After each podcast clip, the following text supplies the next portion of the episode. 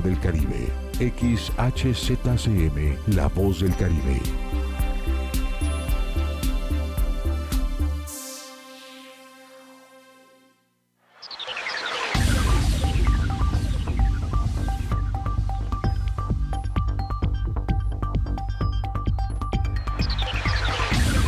En estos momentos inicia por la mañana con Alejandro Lea. Es tiempo de despertar bien enterado del acontecer informativo. Por la mañana. Comenzamos.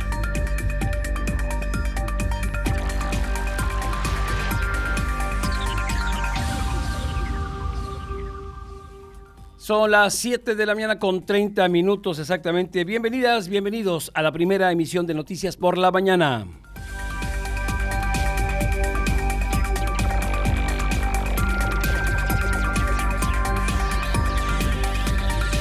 Hoy el presidente López Obrador rinde su segundo informe de gobierno.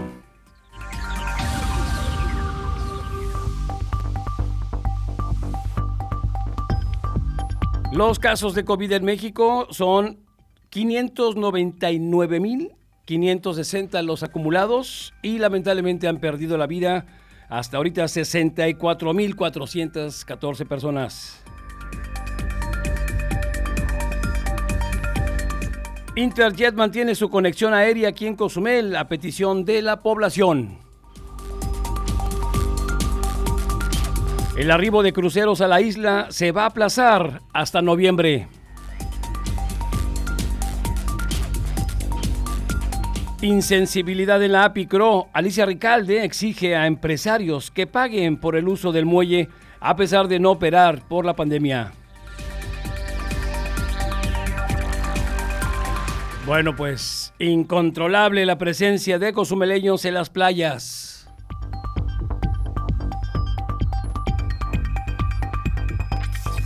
Cayó 3.3% en el estado, aquí en Quintana Roo, el gasto federalizado.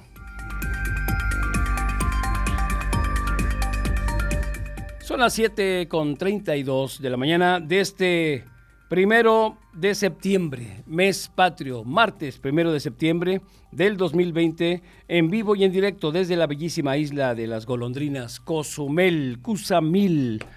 Así que bienvenidas, bienvenidos. Esto a través de la señal XHZM, La Voz del Caribe, su radio 107.7 frecuencia modulada. Estela Gómez en controles un un servidor Alejandro Lea, quien les agradece su sintonía en este ya, en el noveno mes el noveno mes, nos faltan tres para pues acabar este, este año de pesadilla, este año que créame que no hay nada que, celebrar. Eh, al fin, el fin de año, de que se acabe ya lo antes posible para iniciar ya algo pues con una con una luz de esperanza, ¿no? Si es que hay una vacuna y esperando pues que no se contagie las personas. Eh, como siempre, gracias. Le dejo los teléfonos, el 987-873-6360, ese es el WhatsApp. Y le hago la pregunta, si gusta comentárnosla. ¿Qué opina usted? ¿Qué trabajo ha hecho qué, eh, eh, hasta ahorita el trabajo de López Obrador a dos años de su gobierno? Porque hoy es el informe oficial Hoy es un, informe oficial, pero pues él le gusta dar informes a cada rato, sería su séptimo o octavo, pero hoy es el informe oficial. ¿Cómo cataloga hasta ahorita el trabajo del presidente López Obrador? Si nos gusta mandar su mensaje al 987-873-6360. Eh, tenemos el teléfono en el estudio, también es el 869-2346, aquí la extensión 107. Así que, ¿qué opina usted hasta ahorita? ¿Cómo está a dos años de gobierno? Del presidente López Obrador, cómo cataloga su gestión como presidente. Si gusta este, mandarnos mensaje, adelante por favor. Bueno, pues aquí está todo lo que tenemos e iniciamos, porque hoy incluso todos los medios de comunicación a partir de las 9 se van a enlazar para traerles, llevarles un informe que será, esperemos, no más de 40 minutos. Por ahí es el, el segundo informe de gobierno del presidente López Obrador, donde pues tendrá sus invitados, no como debe ser, así en todo el pleno, pero pues por lo menos unos 70 em, empleados, eh, pero invitados va a tener ah, para estar presenciando desde eh, gobierno el informe de López Obrador. Y también, pues eh, ayer esta, la Cámara de Diputados, ¿no? Ya decían todos, bueno, pues ya está. Dulce María Sauri, la priista y los priistas empezaron a celebrar, empezaron a sacar ahí también este, pues el aplauso, cuando de repente no, que siempre no, entonces no hay. Pensaba el PRI que iba a haber luz, humo blanco en la Cámara de Diputados al, eh, al decir ya pusimos a, otra vez a la priista Dulce María Sauri, y regresa el PRI a la tercera fuerza y bueno, siempre no, Noroña dice estoy vivo todavía al vivo y pateando, no me olviden, porque el PT quiere ser la tercera fuerza. Y fue una saltadera de chapulines por todos lados, que si los del PRD se van a Morena, que si los verdes se van a, verde, perdón, verde, verde, al PRI, eh, luego unos se regresaron al PAN, eh, otros a Morena, los de Morena se fueron, en fin, la, la esto, eh, esta saltadera de, diputados, de servidores públicos, de un partido a otro para que fortalezca y tengan mayoría, por favor, eso es lo más bajo, en serio, que puede ocasionarle eh, al país. Saltarte de un partido a otro porque te ofrecieron algo por un puesto, en lugar de por una ideología, por un puesto para sumar diputados y hacer más este, robusta la, planilla, no puede ser. En serio, ayer fue un ridículo lo que vimos en la Cámara de Diputados, eh, donde pues el PT, un partido que pues se había quedado ya sin, sin, estar en la, en la en las boletas, perdió su registro, ¿se acuerdan? Había perdido el PT su registro y de repente pues le aventaron salvavidas, y ahorita resulta que ya era la tercera fuerza política, pero en fin, porque varios chapulines se pasaron al PT, oye, te cambio por este, mira, te doy estas personas, un intercambio de personas que dice que, que este corrompido, que este la, la prostitución de la política a ese nivel, como lo decía mi amigo Ernesto Arevalo, que pues te vas a un partido porque te conviene, te ofrecen algo diferente, un puesto, y encima engordas los números para tener más diputados y ser una fuerza, eh, como en este caso el PRI, que tenía, eh, pasaron, se, pasaron ahí varios diputados del PRD para fortalecerlo de 45 a 50, creo si no estoy mal, corríjanme, y, y hacerlo y presentar a la priista Dulce María Sauri como presidenta de la Cámara de Diputados, cuando no tuvieron la votación, este, ahorita ayer no hubo una votación calificada, no alcanzó eh, mayoría calificada y va a ser hasta cinco días después. Va a seguir eh, la presidenta del PAN, que está ahorita al frente, que ella estaba haciendo sus maletas, ella estaba diciendo, yo ya me voy, yo ya estoy este, fuera, yo ya no tengo nada que ver. Y bueno, resulta que todavía, todavía se queda eh, la presidenta actual para cinco días más y bueno, sobre todo recibir el informe del presidente, en fin, todo un, numerazo, el numerazo ayer en la Cámara de Diputados, en la Cámara de Senadores, ¿no? Un morenista, un morenista ya tomó la, batuta y le diremos eh, qué es lo que sucede con esta eh, pues estos chapulinazos que se están yendo de un lado para otro y es cuando te dices, no hay moral en ellos. ¿Cómo confías en un servidor cuando estás viendo que se pasa de un partido a otro por migajas, por te dan cosas en lugar de tener la camiseta puesta o si te vas a ir, te vas a ir por una ideología, algo que no está de acuerdo. No te vas así porque te están ofreciendo cosas. Pero en fin, eso es lo que sucede en la política mexicana, los chapulinazos a la orden del día, cuando pues esas personas, pues de qué calidad moral te van a hablar. Obviamente, si lo están haciendo, están prostituyéndose para ver pues el mejor postor. Así las situaciones en la Cámara de Diputados, le diremos ah, cómo estuvo la situación el día de ayer y bueno, todo lo que se espera para el informe en breve, que le digo, todas las cadenas televisivas y radiofónicas a punto de las 9 estarán enlazándose a nivel nacional para llevarles el segundo informe oficial. Este sí es un informe del presidente López Obrador. 7 con 40. Empecemos con el tiempo probable para la isla de Cozumel.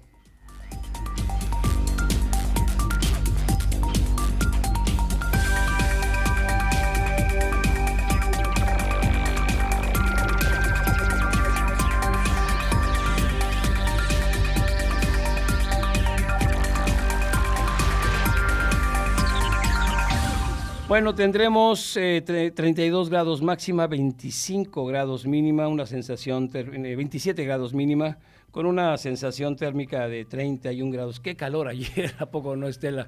Tremendo el calor. No sé, eh, ¿usted cree que sea más caluroso este año que el año que el pasado?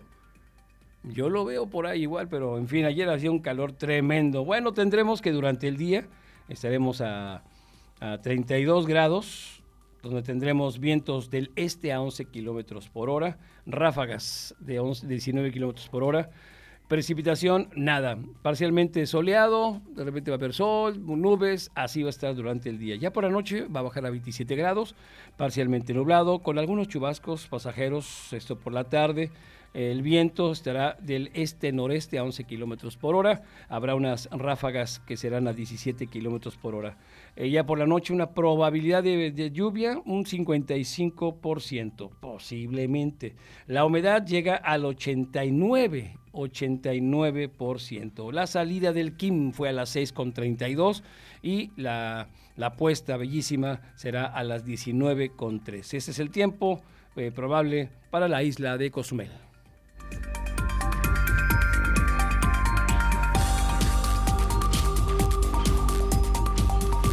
Y bueno, vamos a las noticias, pero no sin antes decirle, ¿qué opina usted de la, del trabajo que está haciendo hasta ahorita, estos dos años que lleva el presidente López Obrador? Eh, si gusta comentarnos al 987-873-6360. ¿Qué opina? ¿Qué calificación le da al trabajo hasta ahorita del presidente López Obrador? Empezamos con las noticias aquí en la isla.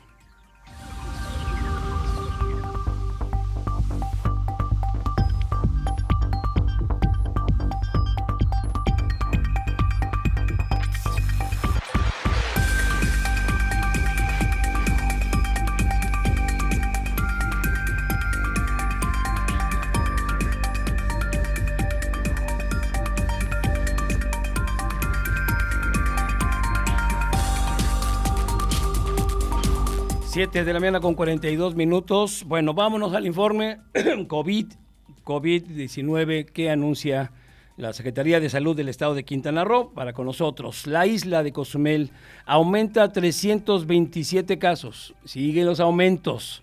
Eh, casos positivos, 54 personas lamentablemente han perdido la vida y 223 personas se han recuperado. Hasta ahorita tendríamos 50 casos activos en la isla con un promedio de 41% de la eh, ocupación hospitalaria. Esos son los números que nos da el gobierno. 327 eh, positivos, 54 defunciones, 223 personas se han recuperado en Cozumel y son 50 casos activos los que hay, un 41% de la ocupación hospitalaria. Por favor, no sea estadística, en serio. Esto es serio, por favor estamos aumentando y no vemos si cambiemos al color amarillo la próxima semana.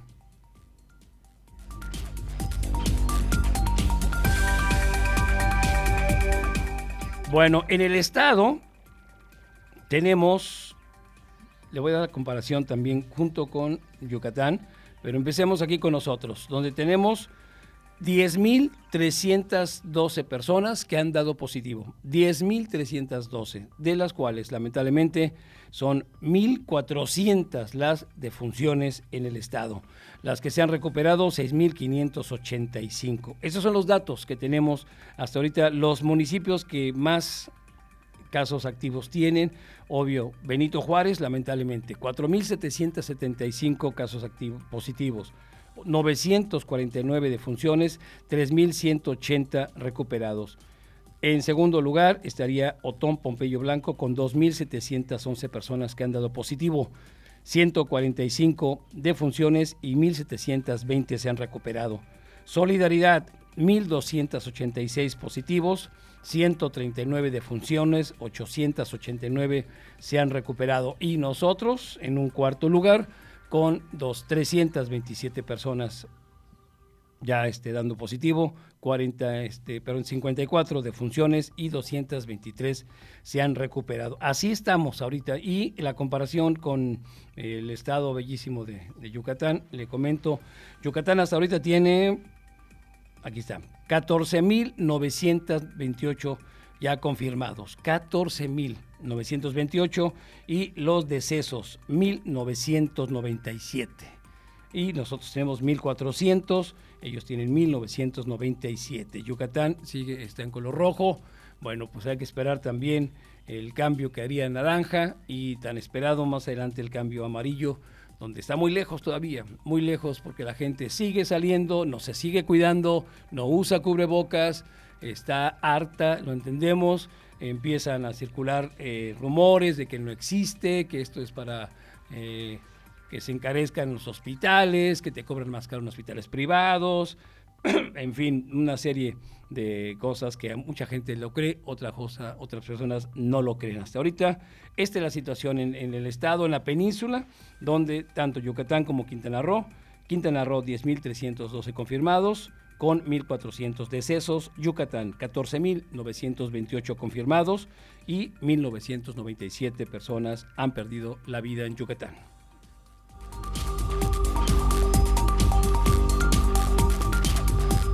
Bueno, pues que siempre sí.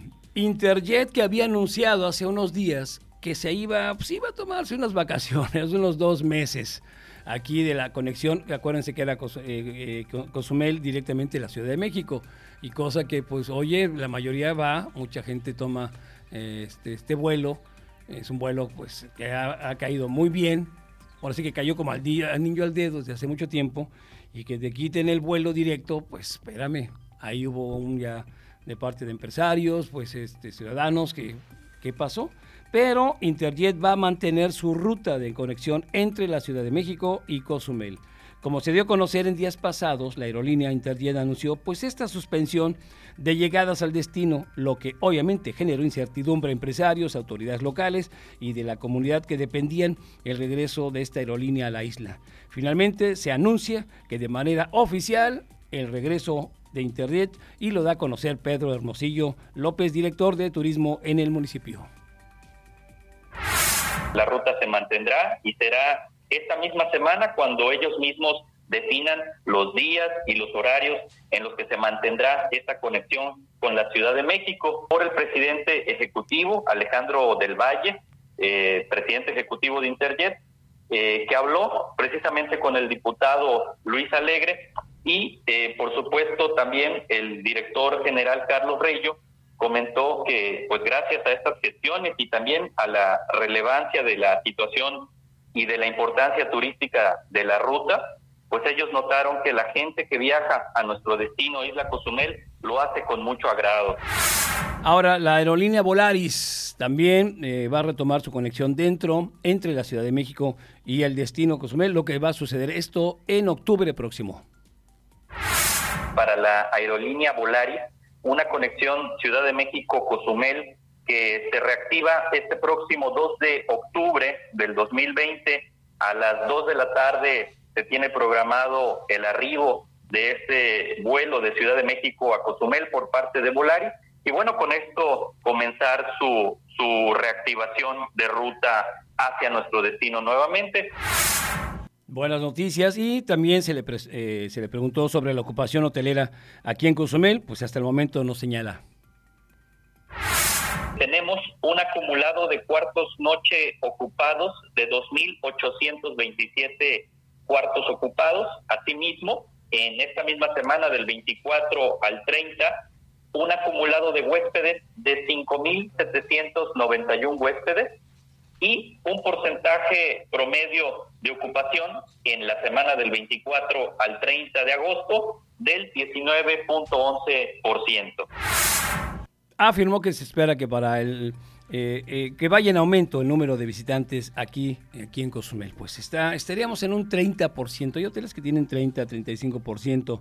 es, digamos, póngale un 30% lo que tenemos en Cozumel. Está eh, llegando la gente, la gente se está quedando. Obviamente, pues sale y ve que están cosas, eh, bueno, hay mucha actividad, pero la poca que hay se está realizando bien con la, con la seguridad que debe ser, con los protocolos que, que se están implementando por la pandemia y bueno, pues está llegando la gente poco a poco aquí a la isla de Cozumel. Las noticias buenas, las aerolíneas van a seguir. Interjet sigue la conexión eh, directo, el vuelo a la Ciudad de México.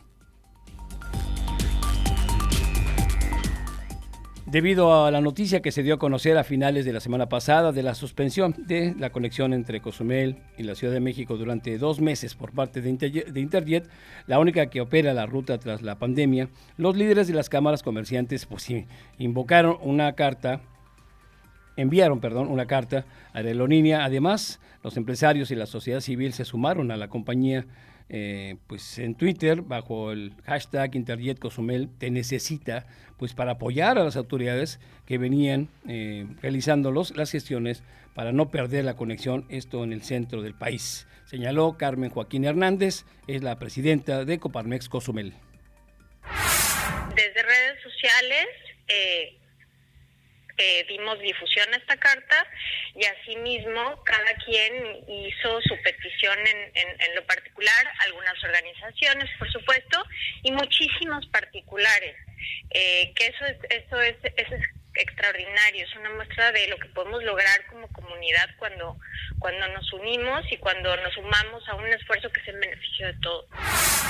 Carmen Joaquín Hernández indicó que las afectaciones serían terribles, pues se estaría pues dejando de recibir turismo nacional e internacional que utiliza el puente aéreo de la Ciudad de México, asimismo de tener pues en puerta los tres eventos deportivos que arrancan, van a arrancar esto con el Ironman 70.3, será esto el 27 de septiembre, sumando que los cozumeleños pues no podrían desplazarse el resto del país.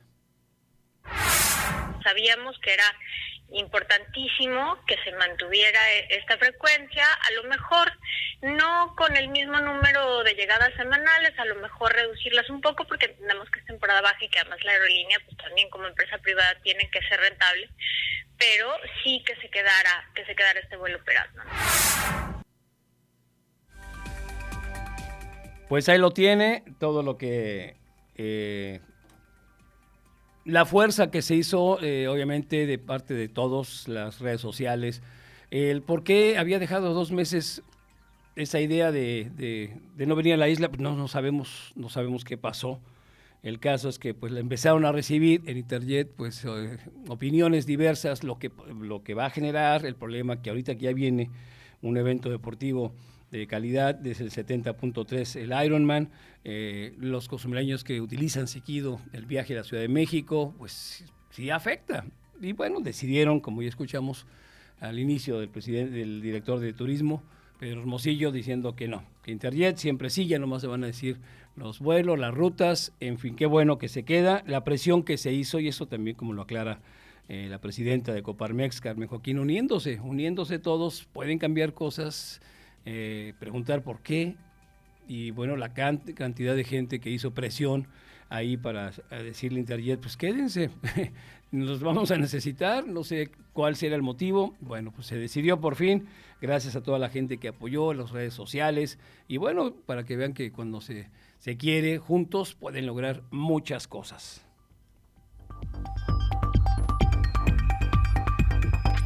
Bueno, a pesar que la prohibición de navegación de los cruceros de las eh, autoridades eh, americanas, esto del Centro para el Apoyo, el Control y Prevención de Enfermedades, lo que es el CDC, hasta el 30 de septiembre, pues el presidente municipal Pedro Joaquín del Buy, pues inició, reconoció que es muy difícil que en octubre comiencen a llegar a la isla, esto debido a las elecciones ahora de los Estados Unidos. Eh, nosotros vemos muy difícil, muy difícil que vayamos a tener cruceros antes de la elección presidencial en los Estados Unidos de América. Esa elección será el 6 de noviembre. Eh, el tema del coronavirus, como muchos otros países, se ha politizado eh, y no creemos que el gobierno actual del presidente Trump corra el riesgo de eh, permitir el embarque en los puertos de Estados Unidos. Explicó que también que la restricción no está en los puertos de la isla de Cozumel o en otros puertos del Caribe. La restricción está en los puertos de Estados Unidos, eh, llámese Alabama, Missouri, eh, Texas, Florida, que no permiten el embarque de los cruceros respectivos. El alcalde manifestó que semanalmente se mantienen en contacto con los representantes de las navieras y con la Asociación de Cruceros de Florida y del Caribe, la FCCA, buscando que regresen lo más pronto posible, pero enfatizó que la decisión depende ya de las autoridades sanitarias del gobierno de los Estados Unidos y más como está ahorita la situación, dijeron vamos a esperarse hasta pues hasta octubre, noviembre y algunos, vamos a decirlo, hasta el próximo año, ¿eh? algunos cruceros hasta el próximo año.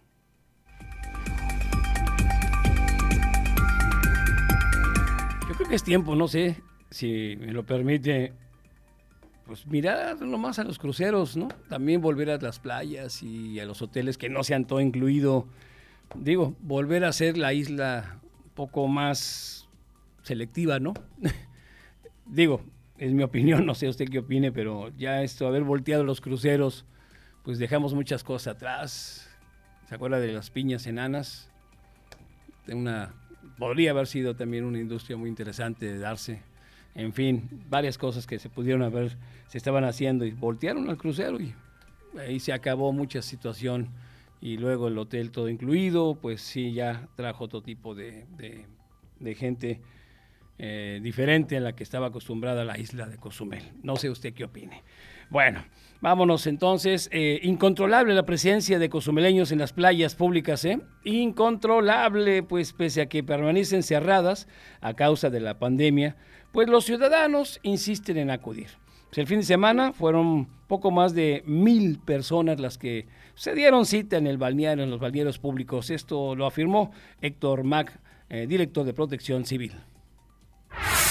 Es una situación incontrolable, ¿no? No hay manera tampoco este tampoco nos vamos a estar peleando con, con la gente del pueblo, o sea, tampoco se trata de eso, ¿no? Pero sí, sí es cierto que, ya, ya de alguna manera esto ya se sale de control y por más que, quisiéramos decirle eh, o poner orden, pues que lo hagan lo, lo más parecido a Susana Distancia, ¿no? Héctor Macmarín agregó que las medidas llevadas a cabo en las playas eh, meses atrás para evitar contagios pues, de COVID-19, pues no han sido suficientes. Guardavidas eh, únicamente realizan el trabajo de informar a los ciudadanos pues que tomen sus precauciones y respeten los protocolos sanitarios. Pero cualquier cosa que, se haya contemplado implica un, enfrentamiento. Y, hay que entender, ¿no? La gente eh, ya está harta de, del encierro, está harta de, de, no poder ir a, las actividades a las que está acostumbrada. Hay algunas en las que sí de alguna manera se siguen respetando, pero en lo que es el tema de la playa, este, buscan cualquier rincón, cualquier resquicio para meterse y, y estar ahí, ¿no? Y los guardavidas están camine y camine y camine, dándole recomendaciones a las gentes, muchos eh, ciudadanos han acabado insultando a los guardavidas y mandándolos a, a cualquier lugar, pero pues es el trabajo que se tiene que hacer, ¿no? Y bueno, para finalizar, eh, el director de Protección Civil, Héctor Mac eh, Marín, exhortó nuevamente a todos los consumeleños a respetar el uso obligatorio de cubrebocas, guardar la sana distancia y evitar aglomeraciones. Y nosotros igual, los medios de comunicación, se lo, invitamos a que lo recapacite. Adelante, si entendemos, son seis meses de encierro. Las playas son suyas, eh, sumar y pues nadar y sentirse a gusto, va, te la compro. Adelante, ya las playas, ya la gente ya, ya los fines de semana ya está saliendo. Y para no hacer choques, enfrentamientos con la policía, sí les queremos decir, por lo menos a la hora que estén platicando, usen el cubrebocas bueno, la nada es una cosa, eh, usted va a tomar alguna bebida, bueno, pero te bajas a la hora de platicar, use el cubrebocas, eso es todo, eso es todo. Y no estarse abrazando y tener un poquito de distancia, se lo pedimos, tómelo a consideración, esto es ya, eh, ya queda de ustedes, es su libre albedrío, Obviamente, recuerde, Voltaire tiene niños, tiene gente adulta y puede contagiarlos. Usted también se puede contagiar. Si queremos que los números cambien, adelante, ya nadie le va a impedir ahorita que no salga a la playa. Adelante, no vamos a hacer un confrontamiento de esto, pero tenga conciencia y ya la disciplina personal de cada uno, familiar, de que el virus contagia, el virus puede quitarte la vida. Algunos no creen, algunos sí creen, pero no le juguemos, ¿qué le parece? Se lo cambiamos así, vaya, asista a la playa, si quiere, aunque está prohibido, ¿eh? aunque está prohibido, pero si lo va a hacer, ¿qué le parece? A la hora de platicar, póngase el cubrebocas. Por lo demás, a nadar, bueno, se lo quita. Que va a comer, bueno, se lo quita. Pero a la hora de platicar, ¿qué le parece? Use el cubrebocas. Con eso y uno, un metro y medio de distancia, vamos, se la cambio de esa manera.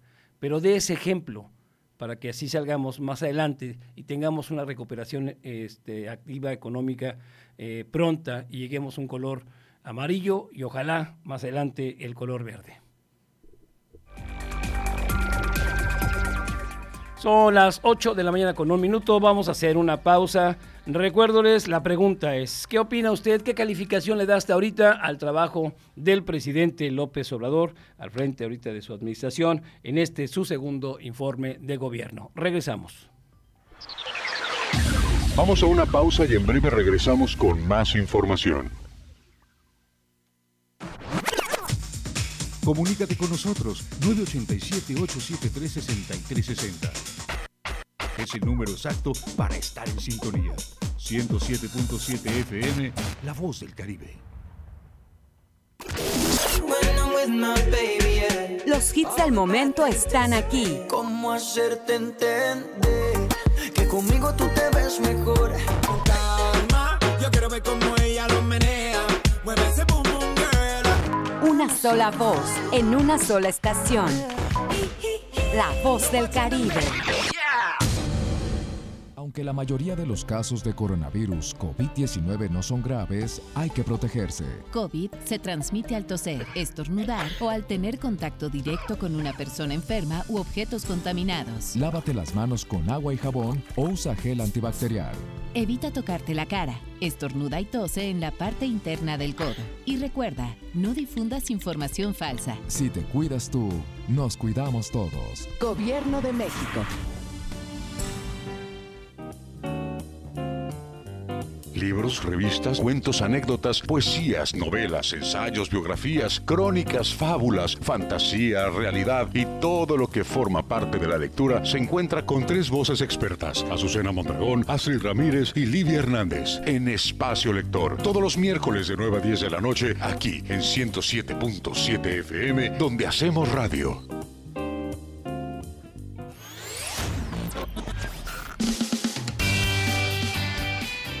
Tal? Yo soy Aida Ramírez. Acompáñenme en este recorrido semanal con lo más sonado de la música a nivel mundial.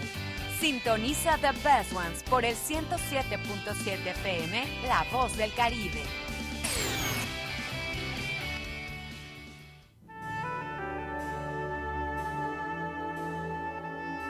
Proyecto Misericordia les da la bienvenida a la hora de la misericordia. ¿Cuánto amo a las almas que han confiado en mí totalmente? Haré todo por ellas. Vengan a mí todos los que están fatigados y agobiados, y yo los aliviaré. La hora de la misericordia.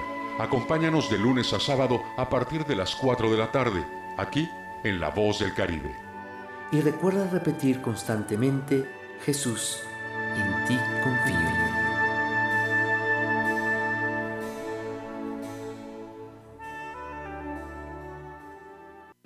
Te entiende. Tu derecho a identificarte es esencial. Por eso, si tu INE venció el primero de enero de 2020 y no la renovaste, hemos ampliado su vigencia hasta el primero de septiembre de 2020 para que puedas usarla como medio de identificación oficial y realizar los trámites que necesites ante instituciones públicas y privadas. Infórmate en Inetel 800 433 2000. Contamos todas, contamos todos. INE. Estás escuchando 107.7 FM La Voz del Caribe. Desde Cozumel, Quintana Roo. Simplemente radio. Una radio con voz. La Voz del Caribe.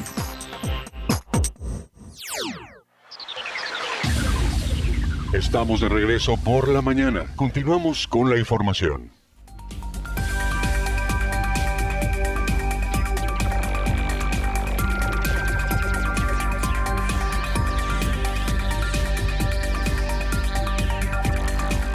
Regresamos, son las 8.5 de la mañana a través de la señal XHZCM, La Voz del Caribe, su radio 107.7 frecuencia modulada, en vivo desde la bellísima isla de Cozumel y síguenos a través de las redes sociales. 107.7 es el Facebook, en Twitter arroba 107.7 e Instagram 107.7. En estas tres redes sociales, después del número 107, el punto es con letra. El teléfono WhatsApp el WhatsApp para que nos mande usted mensaje, eh, su opinión, usted que está más cerca de la noticia es el 987-873-6360 y el teléfono en estudio el 869-2346 extensión 107. marcando los 10 números, ¿eh? ya ve que ahora es la nueva, la nueva numeración. 987-869-2346 es la extensión 107. Oiga, pues cines, plazas y servicios turísticos en Yucatán se van a reactivar este martes. Se levanta la ley seca con la venta de alcohol a domicilio. Cines, plazas comerciales, servicios turísticos, entre otras actividades, reinician operaciones este primero de septiembre como parte de la reapertura económica segura de Yucatán. El pasado 28 de agosto, el gobernador eh, Mauricio Vila Dosal firmó este convenio con los principales líderes de las cámaras empresariales del Estado para garantizar una reapertura gradual y responsable de las actividades económicas, protegiendo la salud de los empleados, eh, de los yucatecos y sus familias. Luego de meses sin operar las salas de cine del Estado, abrirán sus puertas nuevamente a los ciudadanos, al igual que los centros comerciales, en un horario de lunes a viernes de las 11 a las 20 horas, pero obviamente va a haber una restricción, un asiento sí, un asiento no, un 30%, pero vaya, la noticia ahorita es que ya cines, plazas, servicios turísticos en Yucatán se van a reactivar este martes, se levanta la ley seca, bueno, esperemos que con esta buena noticia para los yucatecos, pues no... Mm, que se cuide de todas maneras, no porque se abran las plazas, los servicios, usted no va a usar el cubrebocas. No se ha acabado el virus, que entienda, entiéndase bien, el virus continúa, puede afectarlo, puede infectarlo en cualquier momento. Simplemente eh, se reactiva, tiene que haber pues negocio, es mucho negocio también, mucho dinero que está perdiéndose.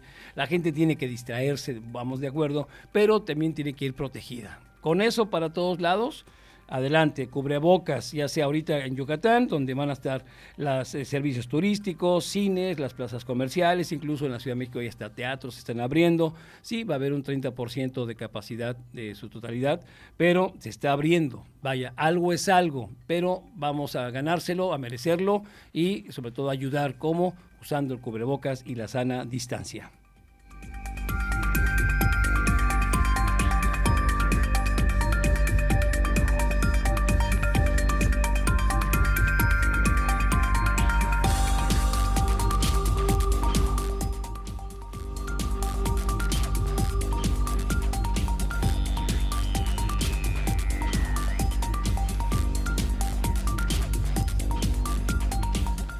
Bueno, empresarios de rentadoras de vehículos y los tours y tours aquí en Cozumel que tienen módulos en el muelle fiscal San Miguel piden ayuda al gobernador Carlos Joaquín y al Consejo de la Administración de la APICRO, ya que se encuentran al borde de la quiebra y la Administración Portuaria de Quintana Roo, a cargo de Alicia Rical de Magaña, les dio eh, plazo hasta el 31 de agosto para liquidar la deuda que tienen con la paraestatal por la renta de estos espacios. Inclusive los meses que no, han abierto, no abrieron al permanecer el muelle cerrado por la fase roja derivada de la pandemia del COVID-19, señaló Guadalupe Aguilar, representante de la empresa Aguilar Torre.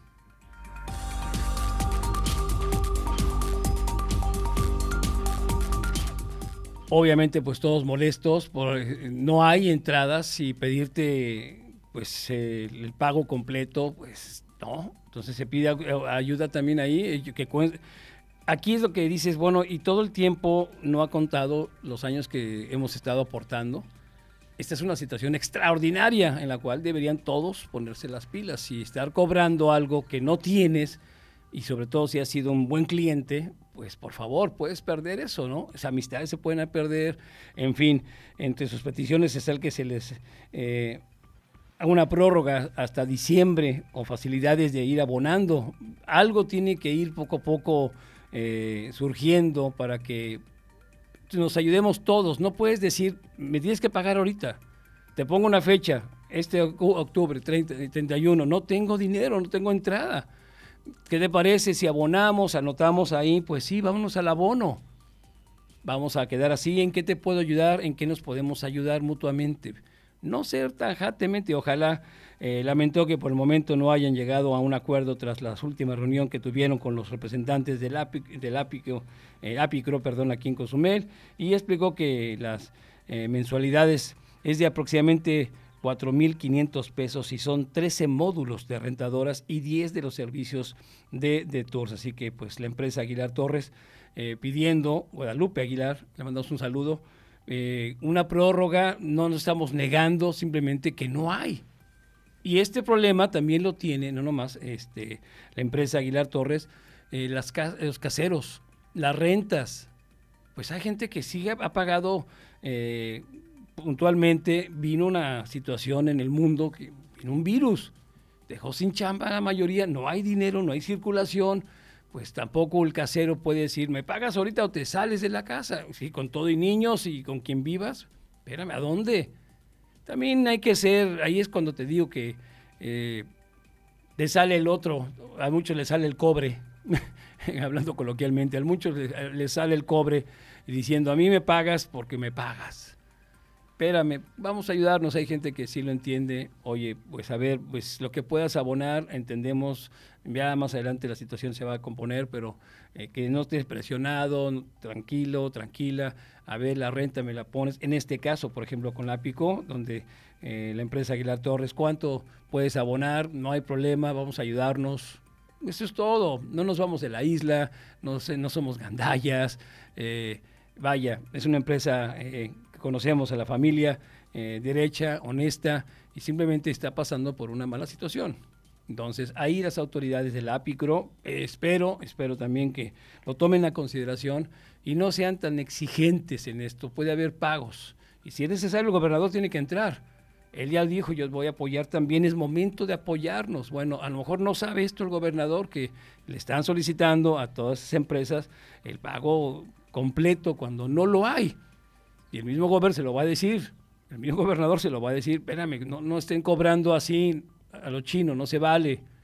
Vamos a llegar a un acuerdo, son empresas y familias que tienen muchos años en la isla de Cozumel y están siempre aportando, siempre han ayudado, entonces también nosotros tenemos que poner de su parte. Ojalá la APICRO y las agencias de, nuevamente de, de rentadoras, los empresarios, de vehículos, los tours que están en el muelle fiscal San Miguel, pues lleguen a un buen, buen acuerdo.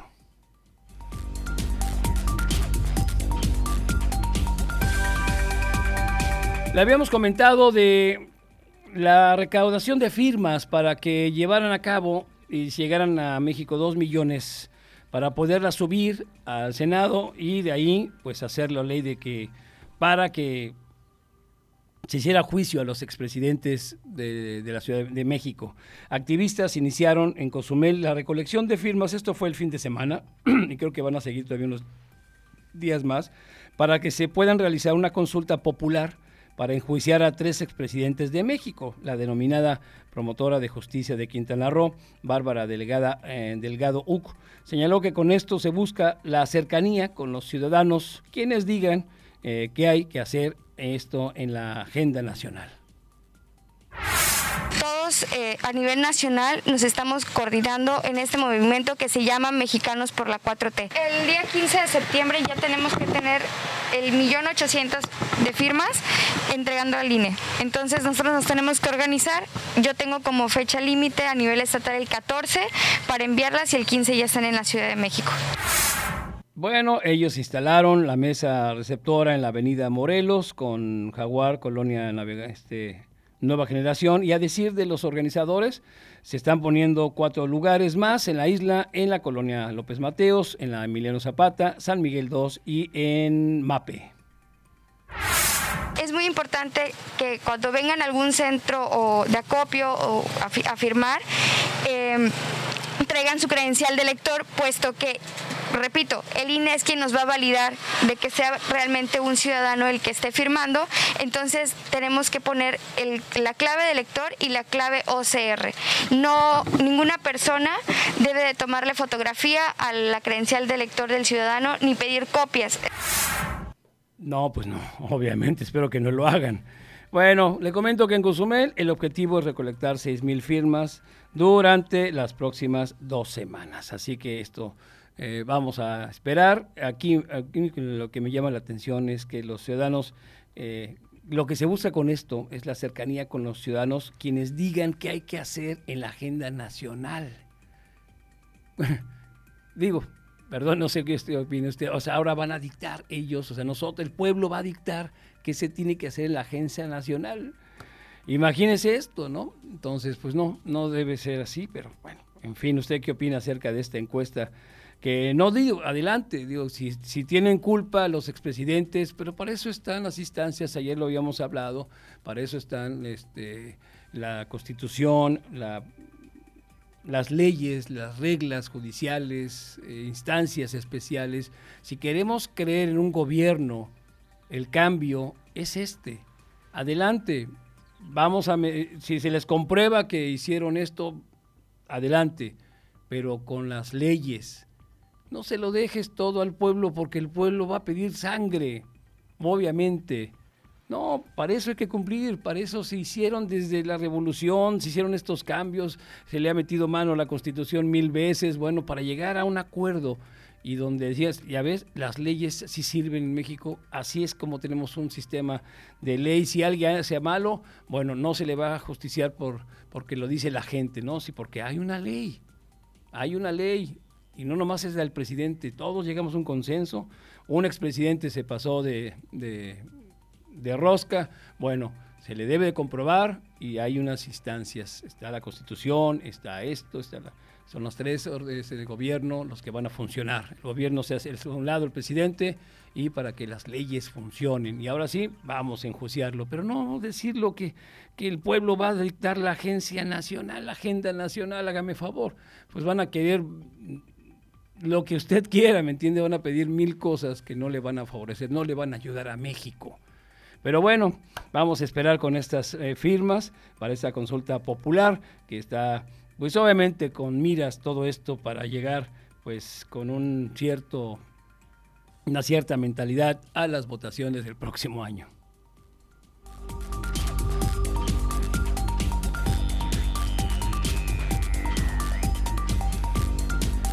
Son las 8 de la mañana con 18 minutos. Vámonos, eh, Punta Allen, vámonos con los municipios. La Secretaría Estatal de Desarrollo Social da seguimiento y participa en el diseño de alternativas para abastecer de energía eléctrica eficiente a la localidad a fin de mejorar la calidad de vida de la población de Punta Allen y promover su desarrollo sustentable. La titular de la Sol, Rocío Moreno Mendoza, informó que el Estado firmó este año el convenio de asignación de recursos para el proyecto Implementación de un sistema eléctrico renovable sustentable en Punta Allen, reserva de la biosfera de Ciancán en Quintana Roo. Esto fue con el Banco Nacional Obras Públicas, o sea, Banobras, por un monto de 26 millones 665 mil pesos provenientes del Fondo para la Transición Energética y el Aprovechamiento Sustentable de Energía. Como parte de estos trabajos, recorrieron la localidad con personal de la Comisión Federal de Electricidad para iniciar con los levantamientos y mediciones del terreno.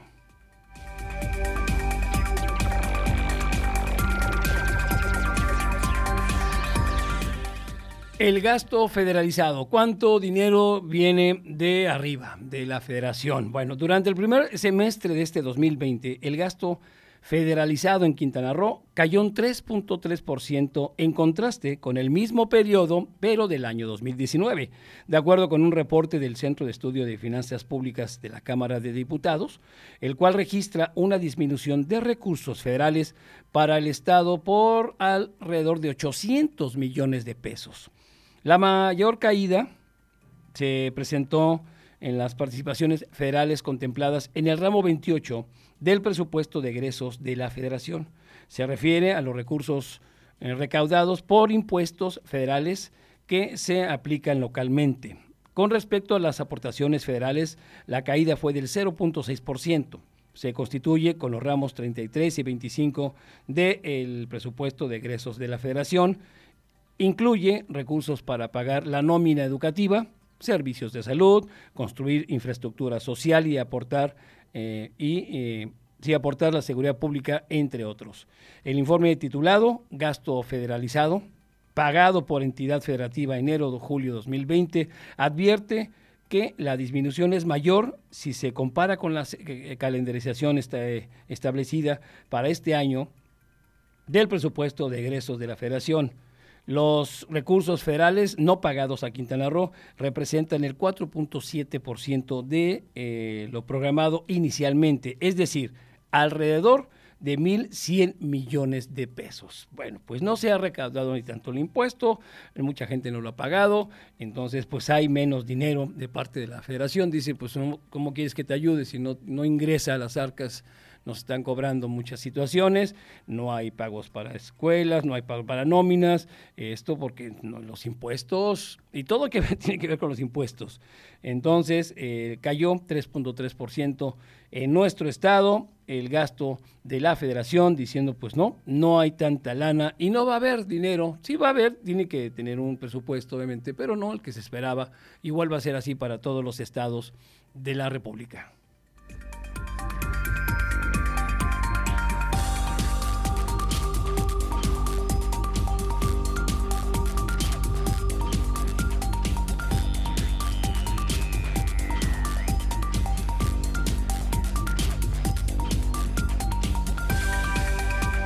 Por segunda ocasión y ante la falta de respuesta del fiscal general Oscar Montiel, Oscar Montes de, perdón, Montes de Oca Rosales, policías ministeriales y personal administrativo en Chetumal reiniciaron las manifestaciones en exigencia de mejores condiciones laborales, sobre todo ante la inconformidad generada por los beneficios y prebendas a personal allegado al titular de la dependencia durante una manifestación pacífica realizada a puerta afuera de la dependencia. Los inconformes exigieron también la reinstalación de los trabajadores, eh, trabajadores suspendidos de los 35 policías ministeriales que han sido despedidos.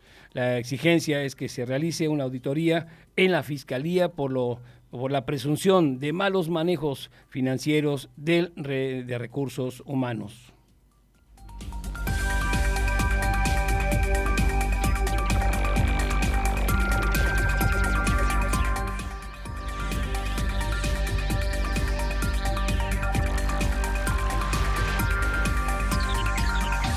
Nos preguntaban sobre si viene una onda tropical. Bueno, atención, hay un monitoreo. Esto eh, monitorea la COPROC, el sistema de baja presión con, potencial de evolucionar todavía. El fenómeno se ubica, bueno, hasta ayer a 2.200 kilómetros de las costas de nuestro estado, de Quintana Roo, y se mueve hacia el oeste. La Coordinación Estatal de Protección Civil de Quintana Roo está monitoreando un sistema de baja presión localizado en el Mar Caribe que cuenta con 80% de probabilidad de evolucionar a un sistema ciclónico en los próximos cinco días. De acuerdo con el pronóstico del Servicio Meteorológico Nacional, este fenómeno se ubica a 2.210 kilómetros de las costas de Quintana Roo, se mueve hacia el oeste a 28 kilómetros por hora, va rápido, sin representar hasta ahora riesgo en el estado. No hay problema todavía, le vamos a, eh, a decir cómo estamos ahorita con este fenómeno para que la gente se quede tranquila hasta el momento. Mucho sol, nubes como estamos ahorita, pero sí se le está dando eh, seguimiento a esta, a esta evolución, permítame, de este fenómeno que podría ser, podría ser, obviamente, le digo ahorita, la situación está ya cambiando, se está evolucionando, está eh, al sureste de, Jamaica.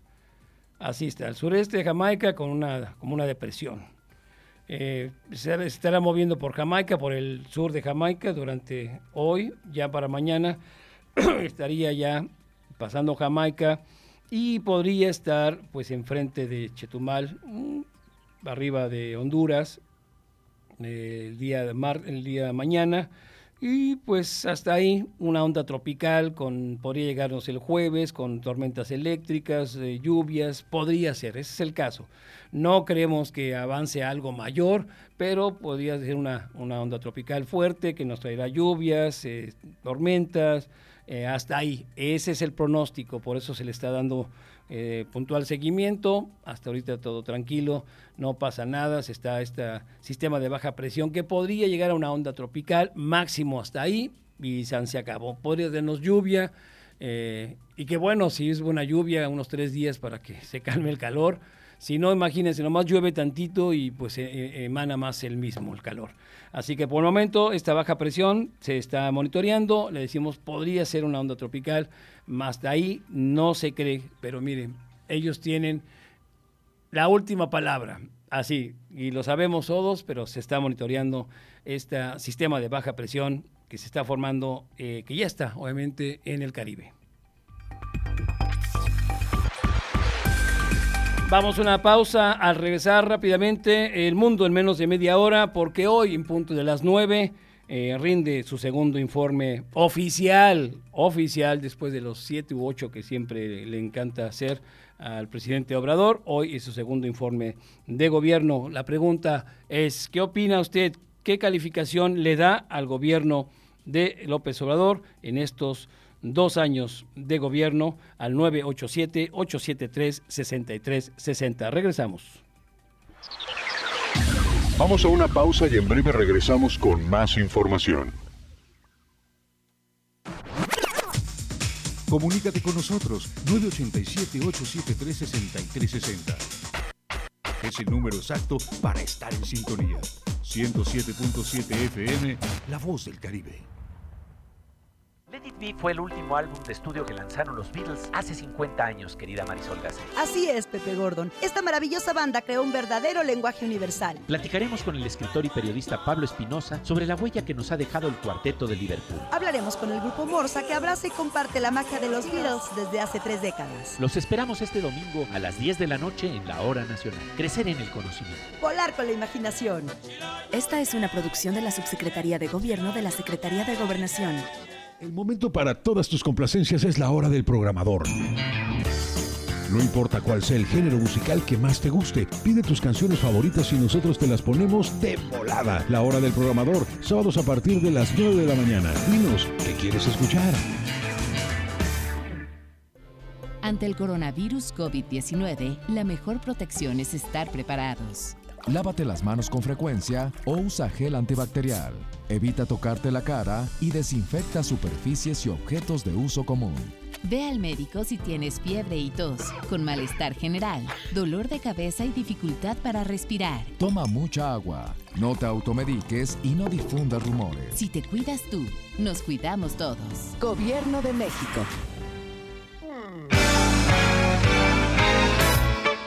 ¿Qué tal? Te saluda Alex de la Hoy. Te quiero invitar todos los sábados a partir de las 10 de la noche para disfrutar juntos una velada al estilo Rucos Night. Trivias, anécdotas, música, añoranzas, buenas canciones, historia musical y sobre todo mucha diversión. Nos escuchamos sábados de 10 a 12 de la noche, Rucos Night con Alex de la O. No faltes. Una de las cadenas televisivas y radiales más famosas del mundo, la Deutsche Welle de Alemania, llega a nuestra estación. 107.7 FM presenta cápsulas de información general, de cultura y noticias que forman parte de lo que sucede en todo el mundo. Mantente en sintonía con 107.7 FM y escucha a la Deutsche Welle, aquí en La Voz del Caribe, donde somos radio.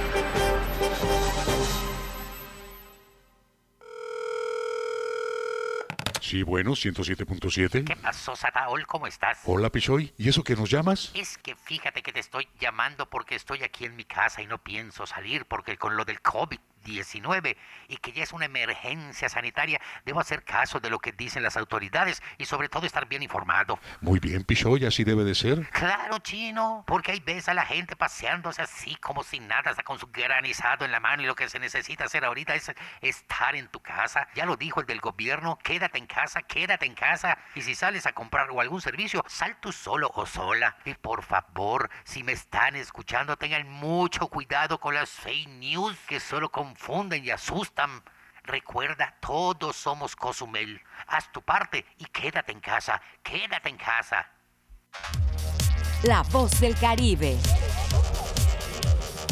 107.7 FM.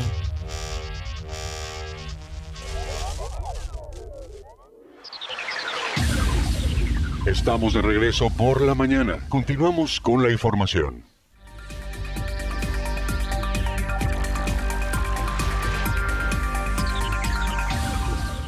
8 con 30 minutos en vivo y en directo desde la bellísima isla de Cozumel. Aquí los esperamos con los brazos abiertos, pero hasta la distancia y con cubrebocas, por favor, porque mucha gente que está llegando a la isla lo que hace es, eh, sí, va a la playa, eh, le piden cubrebocas y de repente ya entrando se lo quita. No, debe ser todo el tiempo. Cuando estén platicando, cubrebocas. Si está comiendo, nadando, es entendible pero a la hora de platicar, cubre bocas, por favor, eh, para que todos estemos en la misma sintonía. Nos mandan mensajes acerca de la pregunta. Dice, hola Alex, buenos días. Como en la Santa Inquisición, este gobierno tira la piedra y esconde la mano. Ahí está. Gracias por su comentario. La pregunta es, ¿qué opina usted del trabajo que lleva hasta ahora López Obrador al frente del gobierno en estos dos años? Hoy es su informe también nos manda un mensaje. Gracias. Eh, dice, buenos días, amigo Lea. Gracias a Servicios Municipales por reparar las lámparas en la 50 Avenida. Solo faltó una en la misma calle 50 Avenida con 18. Me imagino que ya estarán eh, yendo. También le digo, es importante que nos manden la foto eh, del número, porque cada poste tiene un número. Y con esto, adelante, con ese número ya determinan cuál es, lo tienen anotado. Así que aquí la tenemos, el 01121. Ahí está perfecto para mandárselo directamente ahí a, mi amigo Alex Pelusa, con todo cariño, que el trabajo es excelente el que hace servicios municipales. ¿eh?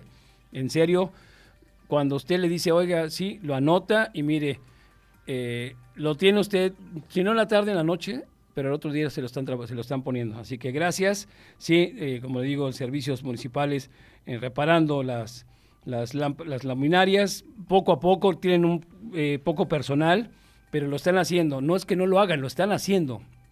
Y se lo van a hacer. Cuando lo cumple Pelusa, lo, lo dice, lo cumple. Y se lo digo porque lo conozco, conozco su trabajo, conozco servicios municipales, son profesionales, no tienen a lo mejor tantos camiones, las grúas, pero lo están haciendo y no dejan de hacerlo. De que van, van. Así que felicidades, como siempre, y qué bueno que confía en los servicios municipales. Gracias. Es, nomás faltó la, una lámpara ahí mismo en la, en la misma calle 50 Avenida con 18, se los hacemos llegar. Órale, perfecto. Yo le hago llegar esto a servicios municipales de tu parte.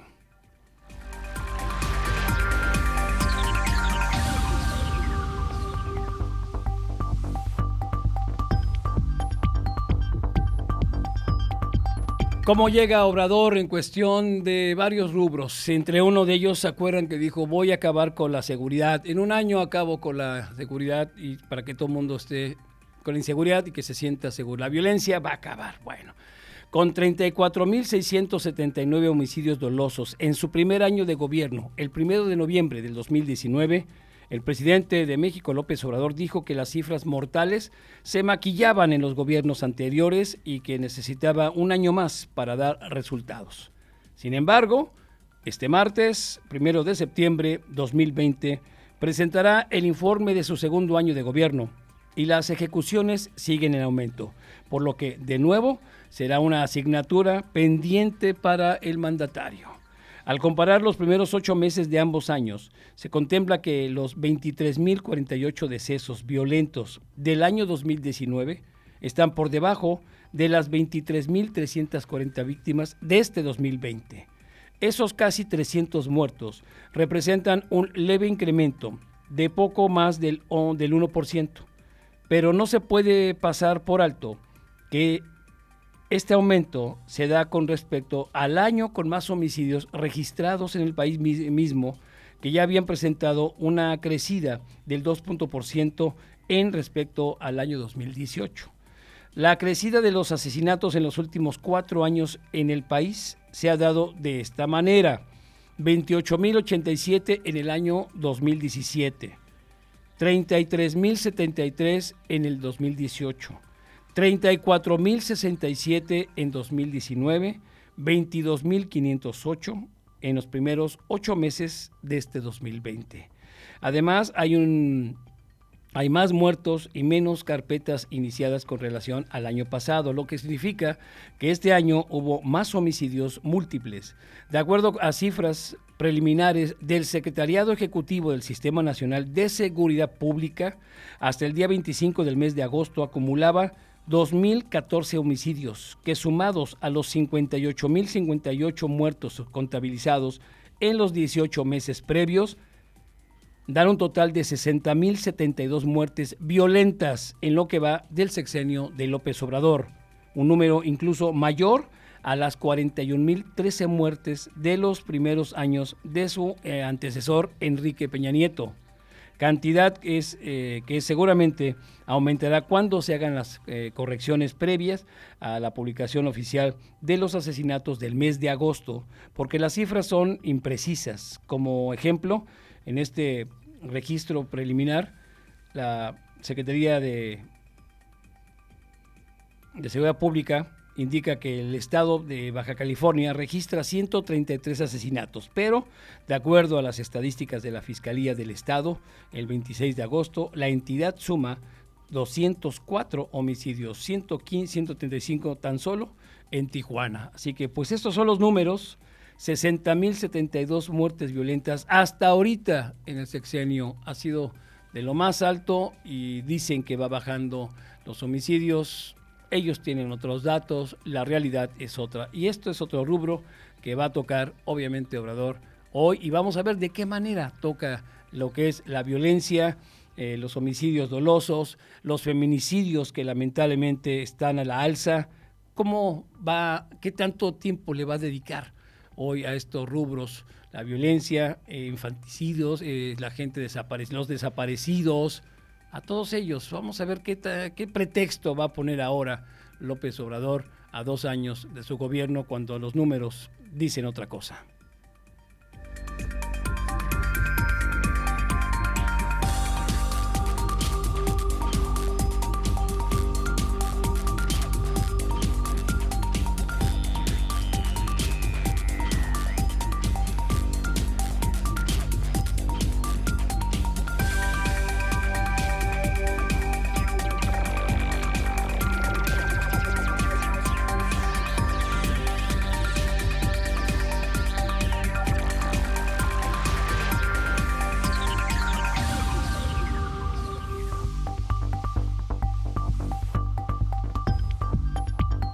Pero a todo esto, pues López Obrador dice que según una encuesta internacional, no dijo cuál encuesta, él es el segundo presidente mejor evaluado del mundo.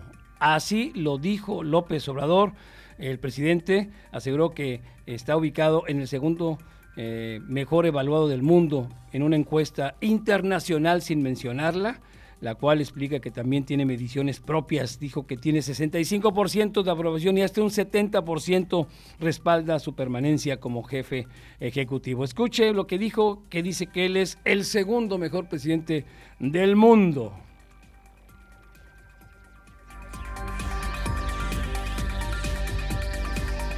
mantenido una encuesta internacional en donde a los jefes de estados de los países. Estoy en segundo sitio, segundo lugar mundial,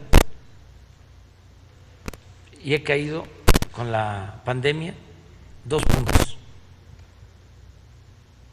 Pero cada quien tiene su medición. Si hoy fuese la elección de que se quede que se vaya, y traigo 70 que me quede, 25 que me vaya y 5 que le da igual. Pues ahí lo tiene. ¿Usted qué opina? Él dice que, no dijo que encuesta internacional era, pero lo ponen como si fuera, él dice que es el segundo mejor eh, jefe de Estado del mundo, del mundo y que lo tienen eh, muy alto, un 70 que lo respalda, un 5 que no lo respalda. En fin, le digo, una cosa es lo que dice, otra cosa es lo que se ve, el trabajo, pero en fin, él dice que, que está seguro que esta encuesta internacional, cual no dijo el nombre, obviamente lo tiene como el segundo mejor presidente del mundo.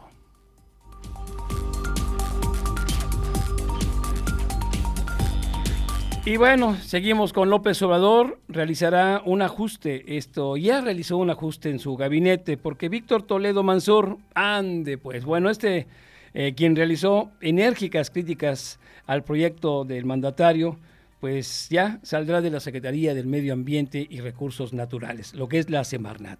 Y en su lugar entra María Luisa Albores, quien a su vez va ella va a dejar la Secretaría del Bienestar. Esta decisión se daba eh, se debe a las críticas que hizo Toledo a la cuarta transformación a inicios del mes de agosto, en donde acusó que había sido objeto de un bloqueo por parte del jefe de la oficina de la presidencia, Alfonso Romo. Ya tenían un pique ahí eh, tremendo. El pasado 6 de agosto se dio a conocer que Toledo ya había presentado su renuncia y que la analizaban en Palacio Nacional. Se hizo un capricho y pues le dijo, ay, tranquilo, aguántame. Y ya, por fin ayer dijo, renuncio. Y eh, el presidente Obrador aseguró que su gabinete hay libertad y no existe un pensamiento único, por lo que consideró como algo normal las expresiones, de Víctor Manuel Toledo. Eh, Toledo fue nombrado, acordémonos, titular de la Semarnat en mayo del 2019. Eh, luego que Josefa González Blanco Ortiz, ¿se acuerdan? Esta mujer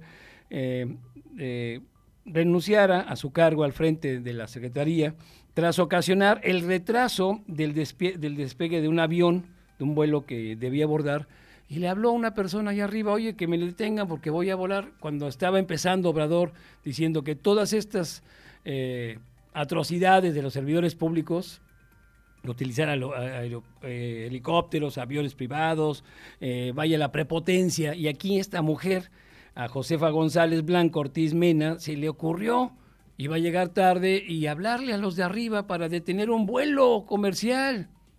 Así. y pues no, lo dieron a conocer todos y va para afuera. Y, con esta van eh, tres, cuatro personas que toman la secretaría. ¿eh? Ya Víctor Manuel Toledo es lo que el cuarto y, eh, y, todos los secretarios que ha habido en menos de dos años, la cantidad de secretarios y secretarias, directores que han pasado por la 4T, tremendo. De hecho, eh, Víctor Manuel Toledo, ¿sabe qué dijo?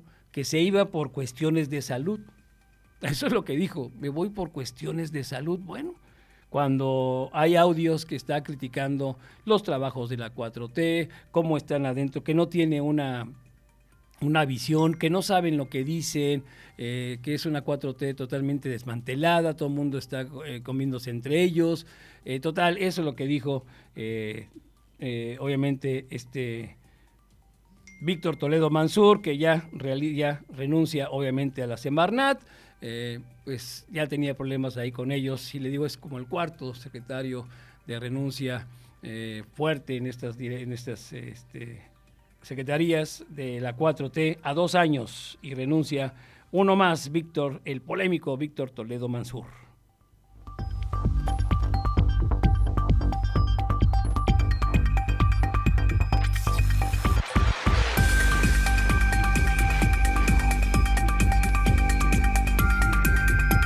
También López Obrador afirmó que si los ciudadanos no alcanzan a reunir las firmas necesarias o si los diputados no se ponen de acuerdo, él va a solicitar iniciar la consulta para enjuiciar a los exmandatarios federales. El presidente afirmó que el próximo 15 de septiembre es la fecha límite para solicitar que se inicie el, el procedimiento para realizar la consulta. Manifestó que se debe afrontar reformar el artículo 35 de la Constitución para que no sea cada tres años el ejercicio consulta ah, como actualmente está establecido. A pesar de estas declaraciones, Obrador pues ha señalado en varias ocasiones que él no está de acuerdo con el que se juzgue a los expresidentes y que debe ser el pueblo el que tome la decisión. Pero si no, dice, si no la toman, yo lo voy a hacer. Le digo, cuando ya lo tienen en la mira, ya tiene ya el puntito ahí como el rayo láser, ahí se está, se está centrando y bueno, él no quiere, pero que el pueblo lo haga, pero si el pueblo no lo hace, él sí lo va a hacer. Entonces, que se decida, pues ya sabemos que es, él quiere la venganza con los expresidentes.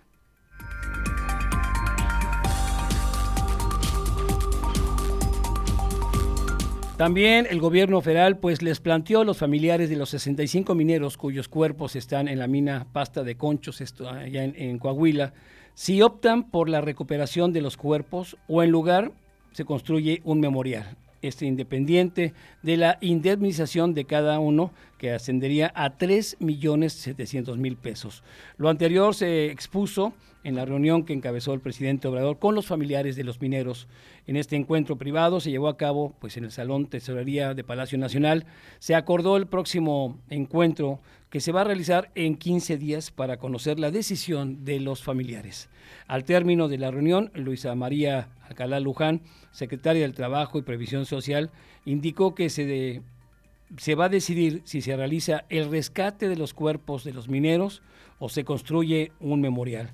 De acuerdo a diversos estudios, dijo, el rescate de los cuerpos podría realizarse en cuatro años, con un costo de 1.700 millones de pesos. Sobre todo, eh, cuestión de salud, en fin, muchas cosas que podrían suceder, pero van a decidir los, eh, los familiares de los 65 mineros que lamentablemente perdieron ya la vida, que están ahí enterrados en pasta de conchos. Y si me permite, ahí debe quedarse.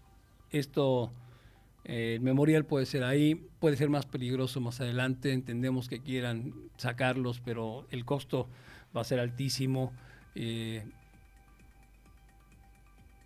y sobre todo en cuestión de seguridad para todos, la higiene. Ah, ahí está, es un homenaje también que debe hacerse al, a la corrupción, a la forma en que trataban a los mineros, a cómo siguen muchos trabajadores tratándoles, la intolerancia, en fin, sería también interesante que pues el monumento quedara ahí, que tuvieran pues esta eh, la indemnización que se la tienen que dar obviamente, pero ese monumento que se queda ahí también, homenaje a ellos y también un, homenaje, un recordatorio a todos los atropellos, las, eh, la falta de seguridad, de muchas cosas que los mineros han sufrido y varios aquí en México. Sería interesante a ver la decisión en 15 días. Los familiares de los fallecidos, de los mineros, tendrán una decisión allá en Pasta de Conchos. Le comentaba el legislador de Morena, Eduardo Ramírez Aguilar, rindió protesta como presidente del Senado para el tercer año de la actual legislatura. Él es el jaguar negro, así le llaman, jaguar negro, eh, él es de Chiapas luego de ser electo por el Pleno de la Cámara por 101 votos a favor de un total de 113 asistentes.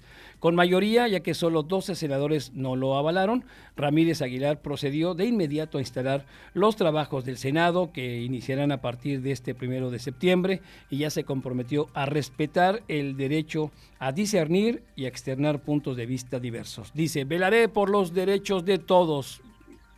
Así dicen todos los que entran, pero bueno, eso dice, velaré por los derechos de todos. Eh, formuló un reconocimiento a todos los coordinadores, fundamentalmente al de su bancada, Ricardo Monreal, así como la presidenta saliente, Mónica Fernández Balboa, de quien dijo logró sacar adelante al Senado en una etapa muy difícil por la emergencia sanitaria provocada por la COVID-19. Bueno, él es el nuevo eh, presidente del Senado un morenista, eh, Eduardo Ramírez Aguilar, es el jaguarro, el negro que le dicen.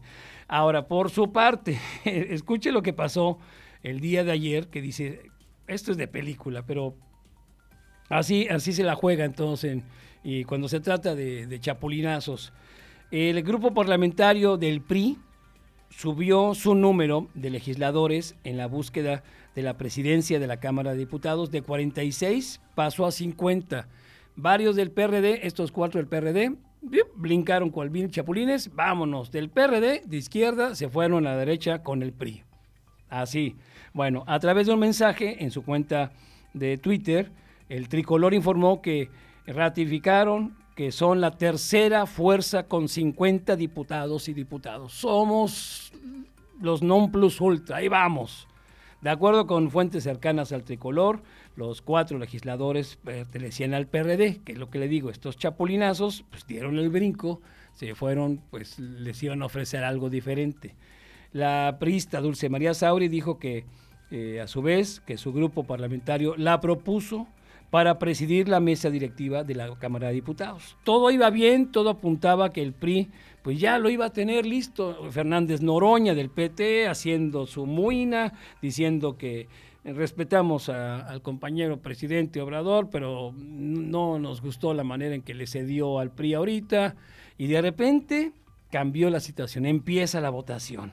Y la planilla que encabezaba la priista Dulce María Sauri para ser presidenta de la Cámara de Diputados no alcanzó la mayoría calificada requerida.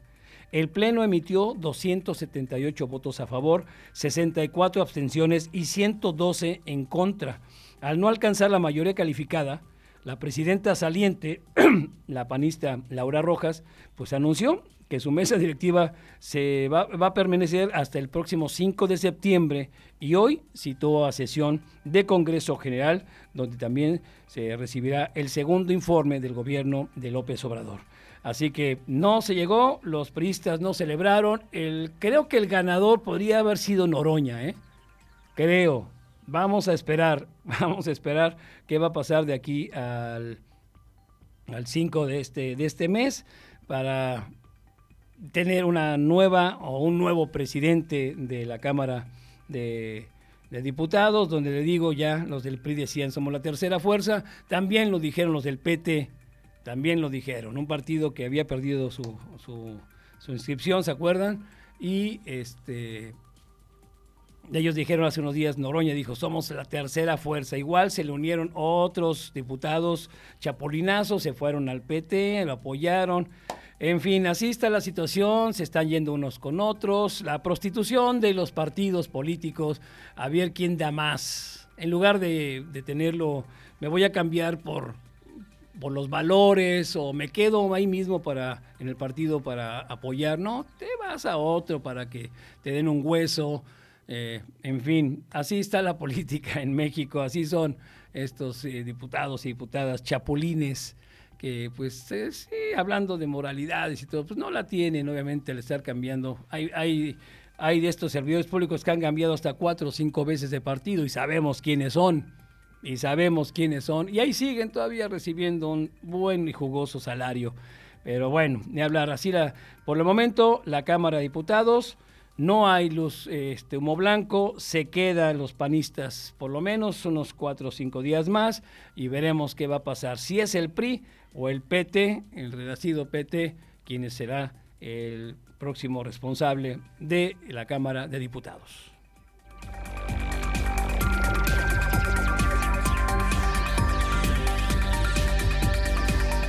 Bueno, una sala del Tribunal Federal de la Justicia Administrativa concedió dos suspensiones para frenar las inhabilitaciones impuestas a la empresa Cyber Robotics Solutions del hijo de Manuel Bartlett, titular de la Comisión Federal de Electricidad. Así, ah, pues andan buscando quién, quién no haga el paro, se lo hicieron por fin un Tribunal Federal de Justicia Administrativa. La empresa de León Manuel Bartlett Álvarez obtuvo esta suspensión a la inhabilitación por parte de la decimotercera Sala Regional Metropolitana y auxiliar en materia de responsabilidades administrativas graves del eh, Tribunal Federal de Justicia Administrativa. Ande pues. Las eh, suspensiones provisionales fueron notificadas en su momento por la Secretaría de la Función Pública. La Secretaría este, de la Función Pública impuso estas restricciones después de que Cyber Robotics Solution vendiera al gobierno ventiladores mecánicos a sobreprecio y aparte estaban de baja calidad, no eran los que se especificaban, estaba muy mal, pero bueno, eh, en dos eh, procedimientos administrativos, la empresa fue eh, acreedora a la inhabilitación por 24 y 27 meses para acceder a contratos públicos. Iba a estar fuera de la jugada un buen tiempo. También se le impuso a la empresa multas por más de 2 millones de pesos por irregularidades en la celebración de contratos públicos para la venta de ventiladores. Ahora, de todo esto se lo perdonaron, pero Cyber Robotics Solution impugnó la declaración de la Secretaría de la Función Pública y ahora, con el fallo de este tribunal, la ejecución de estas inhabilitaciones quedará suspendida hasta que se dicte una resolución definitiva. Ya lo volvió a multar también la, eh, la Secretaría de la Función Pública, ya le puso otra multa diciendo tienes un adeudo y me tienes que pagar esto, si no, simplemente no funciona. El caso es que ahorita ya la sala eh, se le concedieron dos suspensiones para frenar las inhabilitaciones impuestas a esta empresa de Cyber Robotics Solution, el hijo de Manuel Bartlett. Ya ven cómo los apellidos también pesan y favorecen. Pues ahí está. Vamos a ver el tan famoso, eh, la familia Bartlett, que tiene muchas cosas y mucha cola, mucha cola que le pisen, pero pues ahí está. Por eso los apellidos también pesan para favorecer en ciertos momentos.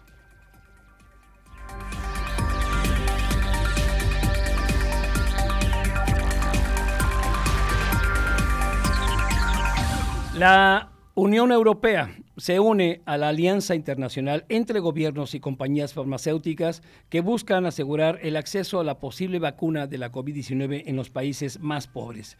La Comisión Europea anunció que contribución de 400 millones de euros para apoyar la iniciativa llamada COVAX, la presidenta de la Unión eh, de la Comisión Úrsula von der Leyen espera que la falta que la falta de recursos no se convierta en un impedimento. Ojalá.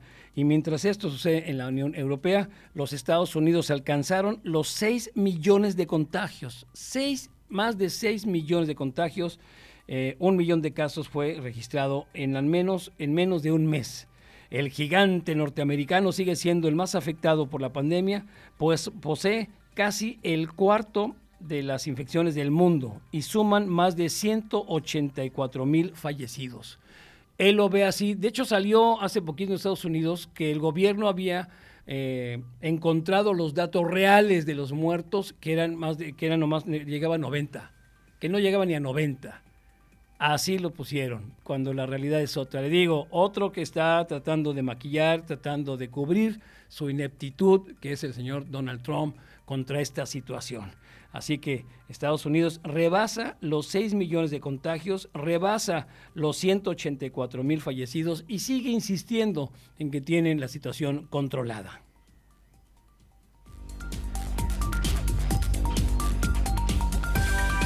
En Brasil, bueno, Brasil, eh, la policía de Brasil, la Policía Federal de Brasil lanzó una gigantesca, eh, operación para debilitar eh, financieramente al mayor grupo narcotraficante del país, bloqueándole el equivalente a 46 millones de dólares que ocultaban en enormes cuentas bancarias.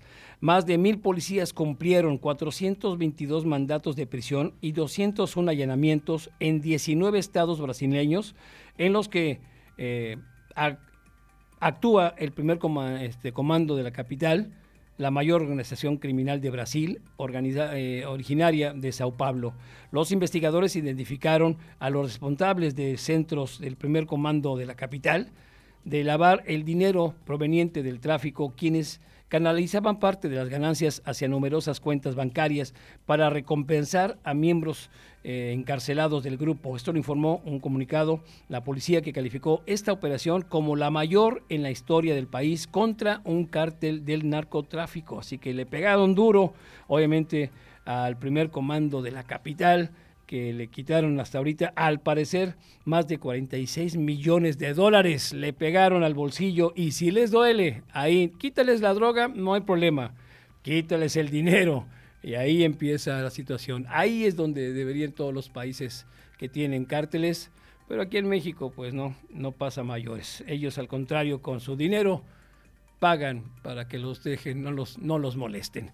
Hemos llegado al final, hasta aquí las noticias, el primer borrador de la historia, que tenga un excelente eh, martes, mañana en punto de las 7.30, con un buen cafecito o un buen jugo, menos los refrescos de cola, acuérdense que para eso hay jugos de naranja, eh, agüita de, chi, chaya, en fin, muchas cosas para hacer más... Eh, eh eficiente su cuerpo. Gracias Estela, que tengan pase bonito. Los dejamos, recuerden que en breve ya estará ahorita, la, se enlaza a la 107.7 frecuencia modulada a nivel nacional para escuchar el segundo informe del presidente de la República, López Obrador. Mi nombre es Alejandro Lea, un beso a mis tres damitas.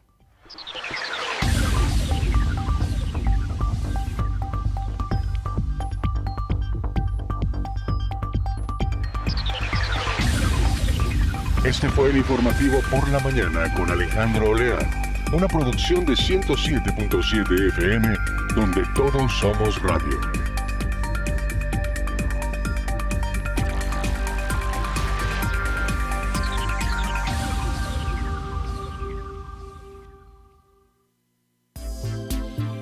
XHZCM, transmitiendo desde la isla de Cozumel, Quintana Roo, en el 107.7 de la banda FM. Transmite con 1.9 kilowatts de